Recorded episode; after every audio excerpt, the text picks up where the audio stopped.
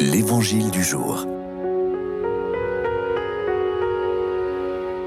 De l'Évangile de Jésus-Christ selon Saint Luc au chapitre 11.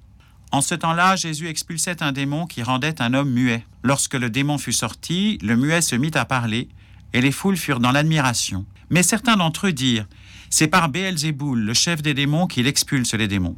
D'autres, pour le mettre à l'épreuve, cherchaient à obtenir de lui un signe venant du ciel. Jésus, connaissant leurs pensées, leur dit Tout royaume divisé contre lui-même devient désert. Ses maisons s'écroulent les unes sur les autres. Si Satan lui aussi est divisé contre lui-même, comment son royaume tiendra-t-il? Vous dites en effet que c'est par Béelzéboul que j'expulse les démons. Mais si c'est par Béelzéboul que moi je les expulse, vos disciples, par qui les expulsent-ils? Dès lors, ils seront eux-mêmes vos juges. En revanche, si c'est par le doigt de Dieu que j'expulse les démons, c'est donc que le règne de Dieu est venu jusqu'à vous. Quand l'homme fort et bien armé garde son palais, tout ce qui lui appartient est en sécurité.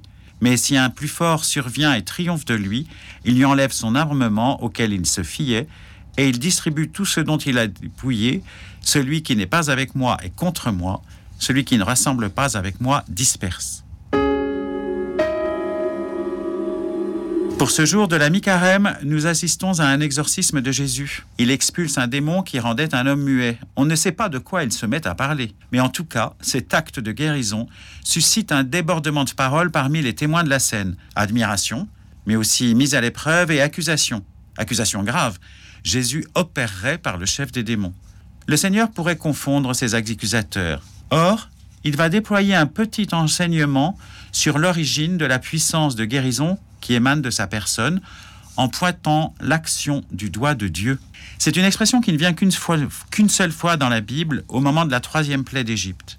Si vous vous souvenez, lors des deux premiers châtiments envoyés par Dieu, l'eau du Nil changée en sang et l'invasion des grenouilles, les magiciens de Pharaon font aussi bien que Moïse. Mais lorsque la poussière du ciel se changea en moustique, les magiciens impuissants reconnaissent que là, c'est le doigt d'un Dieu qui agit.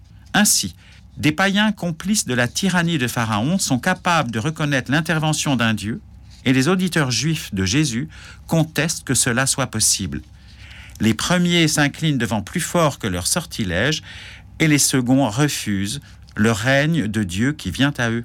Au fond, c'est un véritable choix que Jésus demande à ses auditeurs. Peuvent-ils croire que Jésus, dans son humanité, possède la plénitude de la puissance divine par ce doigt ou cet esprit de Dieu pour nous aujourd'hui, la question se prolonge. Croyons-nous que le ressuscité possède toujours cette puissance active à travers l'Esprit qui est donné à l'Église?